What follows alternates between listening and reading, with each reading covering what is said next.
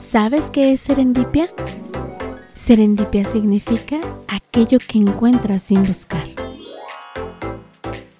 Es la magia que surge cuando dejas de buscar. Yo soy Jasmine Espinosa. Comenzamos.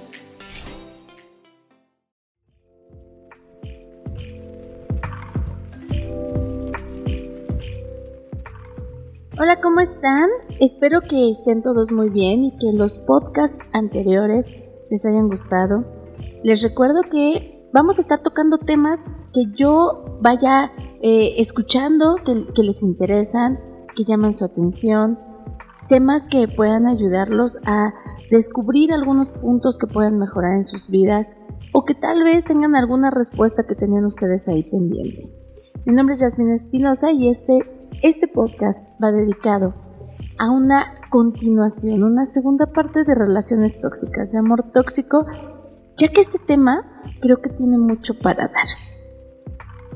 Considerando la, información anterior, creo que es muy importante que analicemos que si bien ya comentamos que el amor o la relación tóxica se puede dar a diferentes niveles, y diferentes niveles me refiero.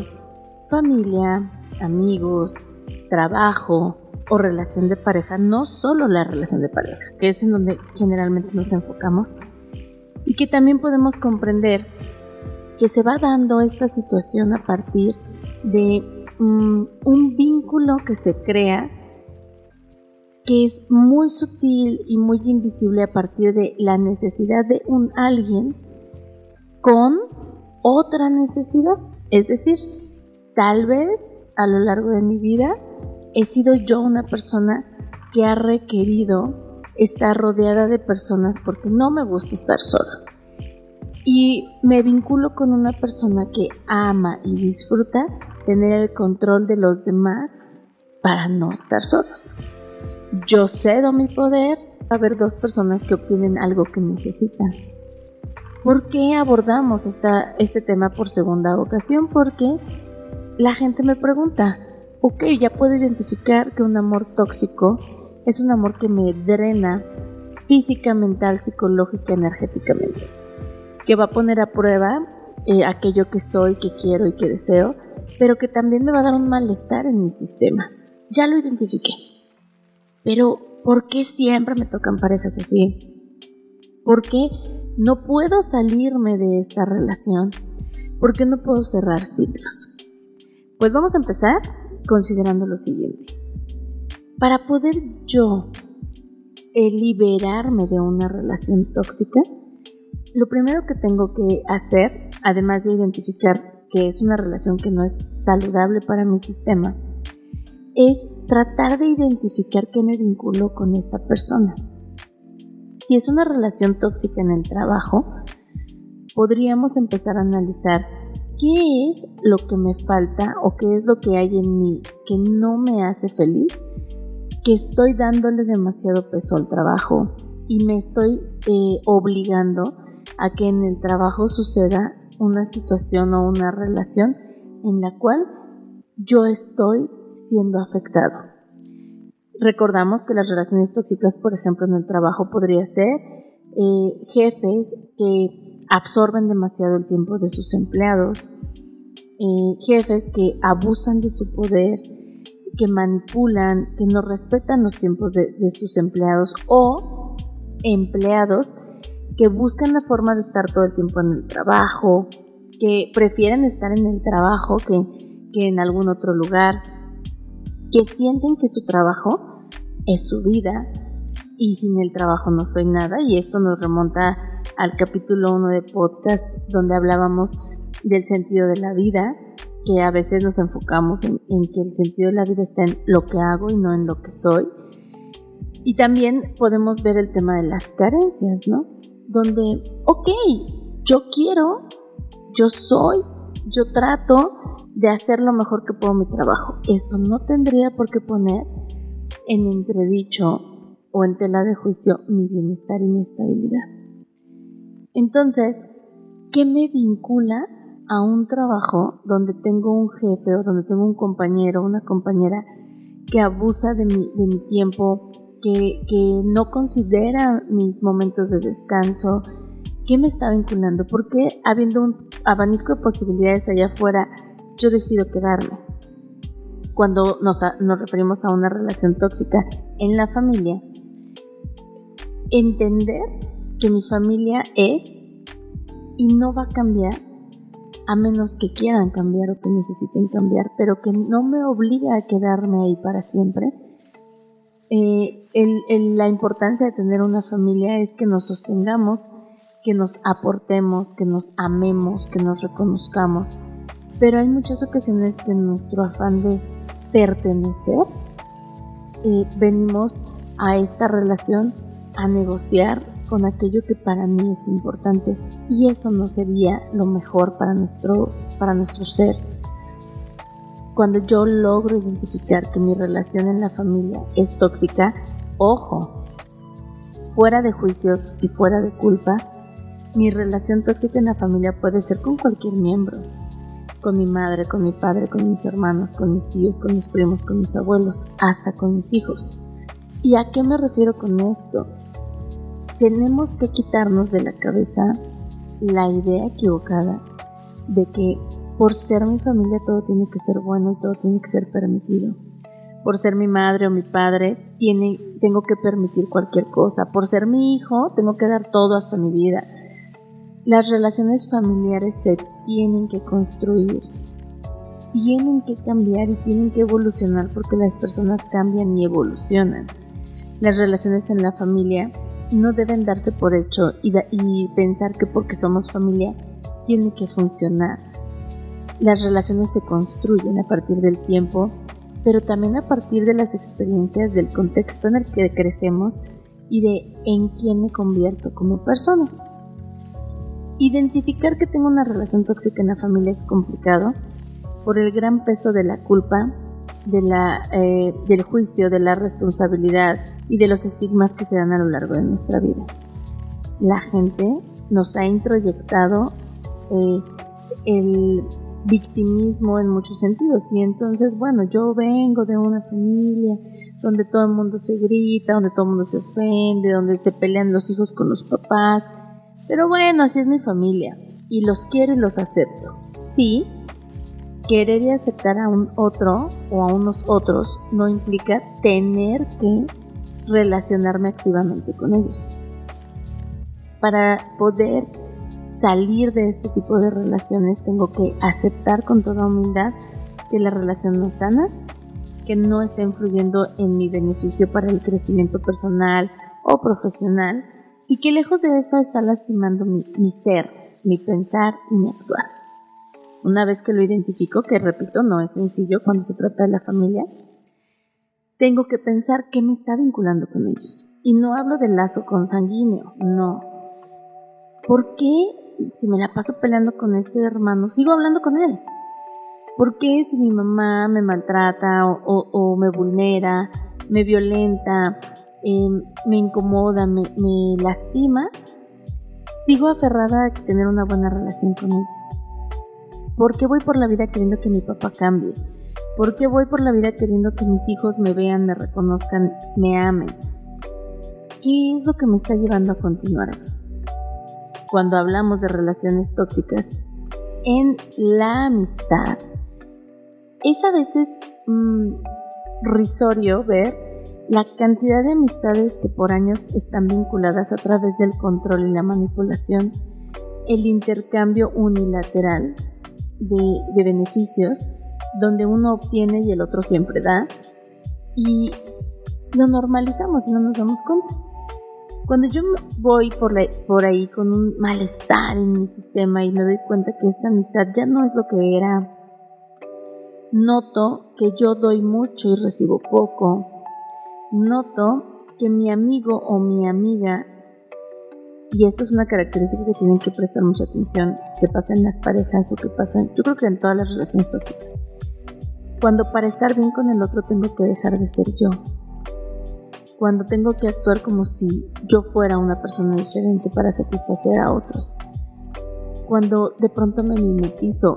Es muy común que en una relación estrecha, sí, las personas tiendan a de pronto reflejar eh, lo que el otro es y hasta pareciera que se vuelven casi casi hermanitos, ¿no? Y, ay, yo ya sabía lo que ibas a pedir, yo ya sabía lo que ibas a pensar. Eso está muy padre, hay una conexión. Pero ¿qué pasa cuando yo tengo que ser como el otro? ¿Qué pasa cuando yo tengo que actuar como el otro? ¿Qué pasa cuando yo no puedo ser yo y no me siento libre de hacer o decir lo que yo quiero porque al otro le incomoda o ni siquiera puedo vestirme como yo quiera? O no puedo tener otro tipo de amistades o otro, otro tipo de relaciones sociales porque mi, amigo o mi amiga eh, no, no me lo permiten, se enojan, me empiezan a manipular emocionalmente. ¿Qué me vinculo con ellos? Aquí hay, algo bien interesante. El amor y las amistades tienen que evolucionar porque la gente va cambiando. A lo mejor lo que me vinculó contigo hace 15 años era eh, empatía, era lealtad, era amor, era algún vacío, pero a 15 años de eso hemos cambiado. ¿Por qué si hemos cambiado sigo aquí? ¿Y por qué sigo aquí si aún no soy feliz o no me siento pleno o plena? ¿Qué me está vinculando contigo? En este ¿qué me está vinculando contigo? A veces nos vamos a llevar sorpresas muy desagradables. A veces vamos a encontrar que el otro nos hiere porque yo le doy la oportunidad que lo haga. Que incluso habrá personas que tengan la necesidad fehaciente de tener a alguien que los violente porque de lo contrario no podrían ejercer estas personas su papel de víctima. Y entonces yo también te estoy utilizando a ti victimario para sentirme bien. ¿Qué me está vinculando? ¿Qué me hizo elegir esta amistad? ¿Qué me ha hecho que esta amistad dure por el tiempo que llevamos? ¿Y por qué si no me siento cómodo, si algo en mí me dice que esto no está bien, sigo aquí? Encontrar qué me vincula me va a llevar a poder liberarme de esta relación de una manera más cómoda o más confortable. Cuando yo logro identificar esto también en la relación de pareja, ojo, en la relación de pareja creo que es muy común decir, es que a mí todos me tocan, no sé, celosos. Es que a mí todas mis novias me tocan locas. Es que uy, no, yo atraigo a los tóxicos, es que yo atraigo a las tóxicas. No es como que compraste un boletito de una rifa y te tocó lo que había. Tú eliges. Y si bien es cierto que en el enamoramiento o en el tema de la amistad, a veces nosotros miramos solamente la punta del iceberg y de pronto creo que lo conozco, pero esto que poquito que conozco de él o de ella me encanta siempre va a haber un tiempo para irnos conociendo poco a poco. El conocer al otro está en los detalles, en los pequeños detalles. Si yo puedo notar que hay algo en él que no me gusta, tengo que reconocerlo porque eso que no me gusta no va a cambiar. El creer en una relación de pareja, que yo puedo cambiar al otro, me habla más de mi necesidad de ser la salvadora o el salvador de alguien. ¿Quién me está vinculando? Porque si mi esposo o mi esposa tiene un problema eh, de alcoholismo, por ejemplo, y cada que toma me golpea? Pero no es un problema porque ya no toma tanto. Y entonces cuando está sobrio, sobria, me trata bien. ¿Por qué me vinculé con una persona así? ¿Por qué quiero y requiero y necesito tener a alguien a quien yo tenga que estar cuidando. Ah, bueno, es que la persona, la persona tóxica con la que yo me relaciono no tiene adicciones, pero solo me pide que le mande mi ubicación en cada lugar en el que estoy. ¿Ok? A todas luces eso no es saludable, no es sano y no me parece apropiado, llamémosle apropiado, que necesite saber exactamente en dónde estoy y cuánto tiempo estoy ahí me queda claro. Pero ¿por qué tú estás vinculado con esa persona? ¿Por qué esa persona cree que tienes que mandarle la ubicación? Tal vez porque en algún momento lo hiciste. La persona que está escuchando esto y que está tratando de hacer clic con todo lo que pasa es la persona que puede cambiar. es la persona que puede identificar sus áreas de oportunidad, no el otro. Oye, es que sabes, todos los novios que yo tengo son tipos que tienen mamitis. No sé por qué me tocan así. Ok, más bien dime por qué los eliges así. Porque si ya tuviste un novio y te diste cuenta de los focos rojos, tienes un siguiente novio o siguiente pareja y te das cuenta de esos focos rojos que están súper encendidos y decides quedarte. Esta parte es importante pero es muy dura. ¿Por qué? Porque tal vez descubra que soy yo quien me está metiendo en problemas, no el otro. ¿Por qué yo querría, un día una paciente me dice, ¿yo por qué crees que querría estar todo el tiempo triste y llorando? ¿Qué te hace pensar que soy yo la que quiere estar en un lugar donde no soy feliz? Muy sencillo, que no te has movido, que has optado por la queja, que has optado por el sufrimiento, por el ser la pobre persona violentada y no has decidido moverte. Las razones que tú pongas pueden ser válidas para ti, pero no te impiden moverte. Hay personas que deciden quedarse en una relación incómoda para evitarse el conflicto de iniciar una relación nueva. ¿Cuál es el beneficio? Estoy en mi área de confort. Es mejor estar donde no me gusta pero que lo sé manejar a irme a un lugar donde ni siquiera sé qué puedo esperar, ¿no? Considerando esto, tenemos que entender que las personas no se buscan, las personas se atraen se atraen a partir del nivel vibratorio que traigamos, pero también se atraen a partir de lo que en realidad yo necesito en mi vida y lo que deseo aprender. Si a ti ya te tocaron, como dicen muchos, cinco parejas tóxicas, ¿qué quiere decir? Tal vez tienes que trabajar en escuchar tu intuición, en tu poder de elección, en tu forma de decir no no gracias. Cerrar ciclos es importante. Si yo tengo una relación tóxica con quien tú quieras y simplemente digo, ay ya, no voy a hacer caso, pero no tomo cartas en el asunto, no ejerzo mi voluntad para poder decidir y solo dejo que las cosas sucedan, esa experiencia que no aprendimos se nos va a repetir una y otra vez. ¿A qué nos referimos entonces con la importancia de cerrar ciclos en las relaciones tóxicas. Tengo que identificar qué es una relación tóxica, cómo es que me está intoxicando a mí, que me está dañando. Luego, tengo que buscar la, la respuesta a qué me está vinculando con esta relación o con esta persona. ¿Qué beneficios, con toda honestidad, qué beneficios estoy obteniendo de esto? Cuando identificamos esto, tenemos que poner en una balanza. Esto que me está lastimando, esto que no me gusta, eh, ¿puedo con él? ¿Puedo con ello? ¿O no puedo con ello? ¿Esto es negociable? Esto no es negociable. Sin embargo, la salud física, mental, emocional, espiritual, energética, yo sí creo que es una prioridad las personas también se deslindan de sus responsabilidades advirtiéndote. Y te dicen, bueno, te advierto que yo soy celosa, que yo soy controlador, que yo soy tóxico, que yo soy tóxica.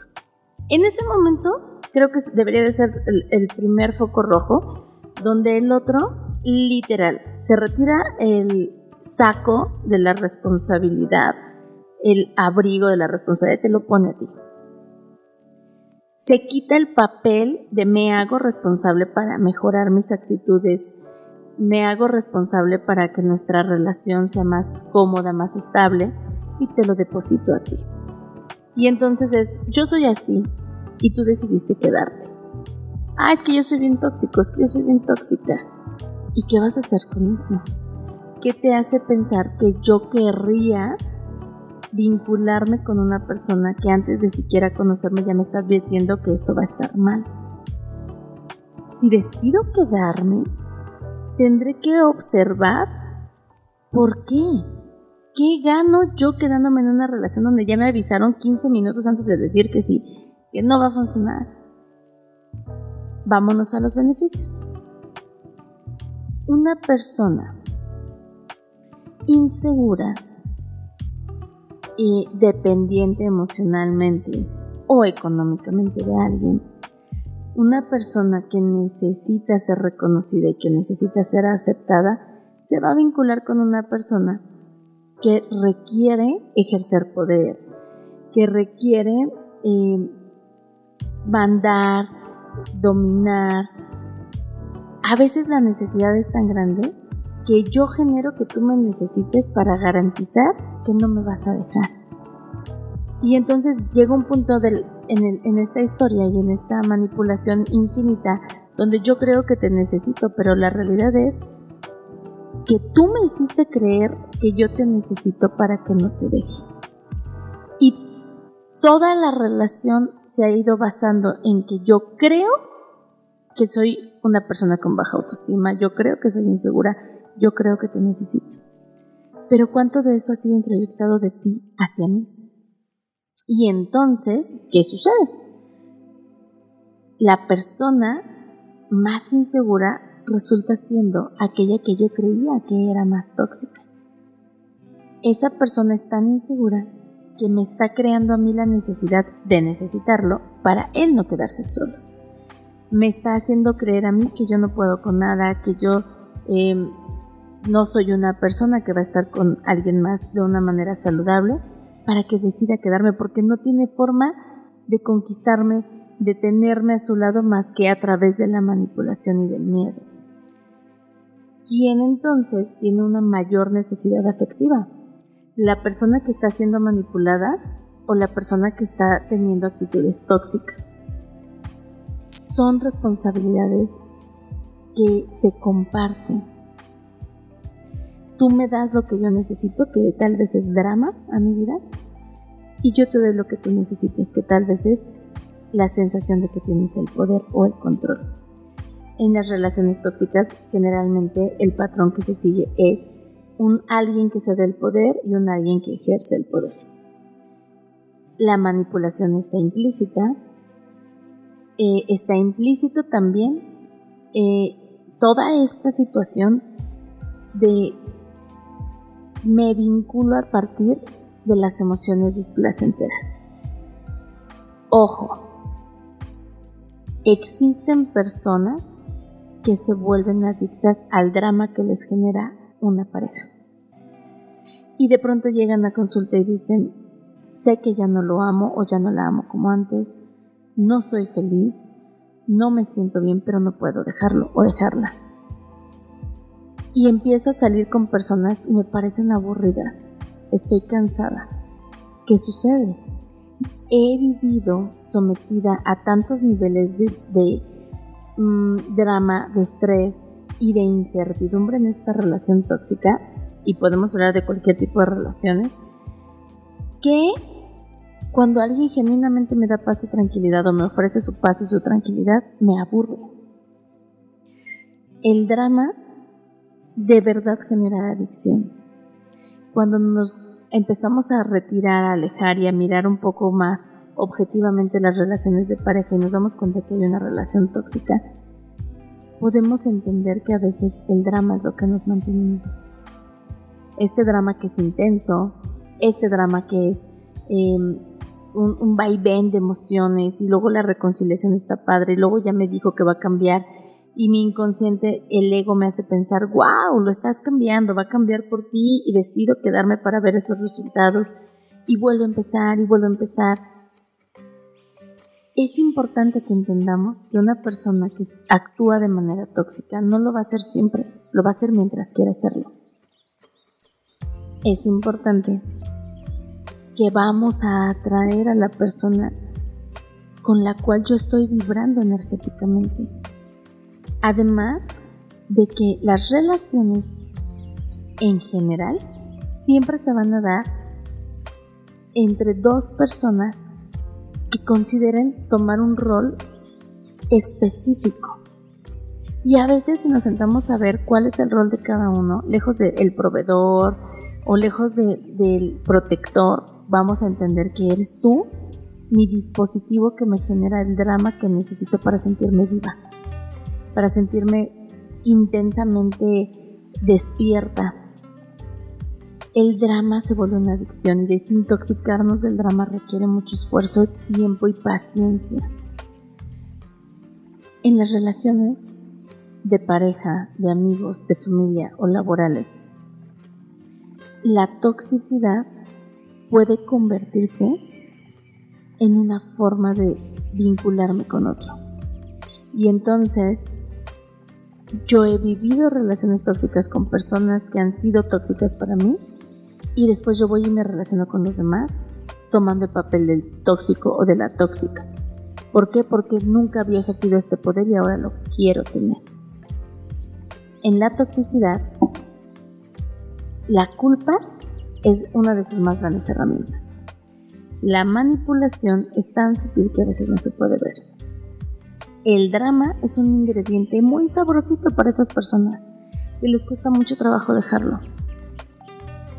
Todo esto se une y genera relaciones de verdad a veces fuertes que se pueden sostener por años porque la necesidad del otro de estar con alguien a quien le hace daño se vuelve tan fuerte como la necesidad de la persona afectada por continuar ahí esperando que todo esto algún día cambie. ¿Quién es más culpable? Ninguno. Tú eres lo que eres y das lo que puedes dar. Y te vas a vincular con otra persona que si no te pone un límite claro, que si no te dice esto no me gusta, esto no es para mí, esto no lo quiero, se vuelve tan responsable como tú. Ojo, la toxicidad no solo se mide con golpes. Las relaciones tóxicas también se pueden mirar con la indiferencia, con el ausentismo, con esta parte de no dejo que seas tú. Te quiero a ti, pero siendo como yo quiero que seas. O tal vez no te amo, solo te veo como un gran proyecto de un algo que yo creo que puedo hacer funcionar. Una persona me decía un día, no entiendo por qué si yo quiero ayudarlo, porque él y yo sabemos que es tóxico, que él no le está pasando bien, que él no está siendo feliz y quiero ayudarlo porque él no quiere. Primero tenemos que considerar de quién es la necesidad de ayudarlo. Es tuya. Pregúntate, ¿por qué quieres que sea Él? ¿Qué te hace pensar que tienes que hacer la diferencia? ¿Qué te hace pensar que eres un centro de rehabilitación de parejas o de amigos? A veces el más grande acto de amor para ti y para ellos es aceptar que así son en este momento de su vida, porque todos podemos cambiar. Dar un paso atrás y dejar que hagan de su vida lo que ellos quieran, pero no que hagan contigo lo que tú quieras. Una relación de pareja es muy fácil de identificar para los que están afuera y muy difícil de identificar para los que están adentro. Hay que ser empáticos, hay que ser cuidadosos y vamos a tratar como red de apoyo de dejar de decirle a las personas que están inmersas en estas relaciones, date cuenta, échale ganas, sufres porque quieres, porque desde adentro todo se ve diferente. Pongan atención a las señales, cambien de ruta, cambien de dirección, cambien de objetivos. Si en una relación te tienes que esforzar, ya no es. Si en una relación tienes que poner mucho de tu parte, ya no es. Si tienes que luchar contra viento y marea, ya no es. Escucha tu intuición, escucha tu sexto sentido, escúchate. Y entonces vas a poder mirar si lo que tienes enfrente te hace daño y si quieres o no salir de ello. Porque eso es muy importante. Puedo descubrir que me afecta, como las personas que fuman o las personas que toman en exceso o las personas que son adictas a alguna sustancia.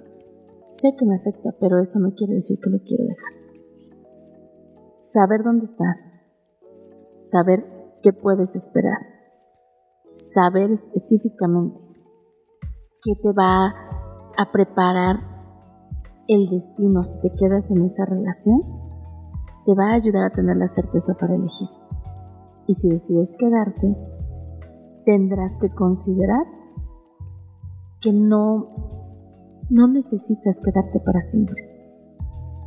Todo es un día a la vez. No es una cruz que tienes que cargar. Pero si decides irte, es porque vas a tratar de aprender la lección de desintoxicarte para más adelante poder tener la claridad para elegir de una manera diferente. Piénsenlo, analícenlo, esta parte de las relaciones tóxicas es muy, muy amplia. Miren con quién están. ¿Cuál es la forma en la que puedes medir tu relación es tóxica? ¿Qué tan feliz, qué tan pleno y qué tan tú puedes ser? Si no puedes ser tú, si no te sientes feliz, si no creces, si no te sientes respetado, amado, protegido, ahí no es. Sea pareja, amigos, familia, trabajo. La vida se hizo para vivirla, no para sufrir. Cuídense mucho, quiéranse más y los invito a seguir escuchando estos podcasts con temas interesantes para ustedes. Les mando un beso, yo soy Jasmine Espinosa. Nos vemos la próxima.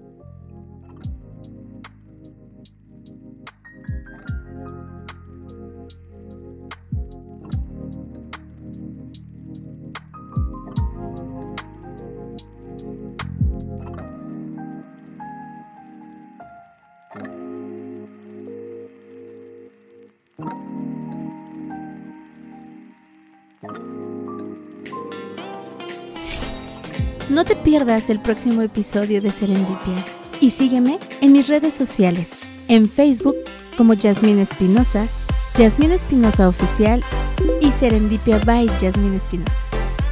En Instagram como Jazz2129 y Serendipia JE. También suscríbete a mi canal de YouTube, Yasmín Espinosa.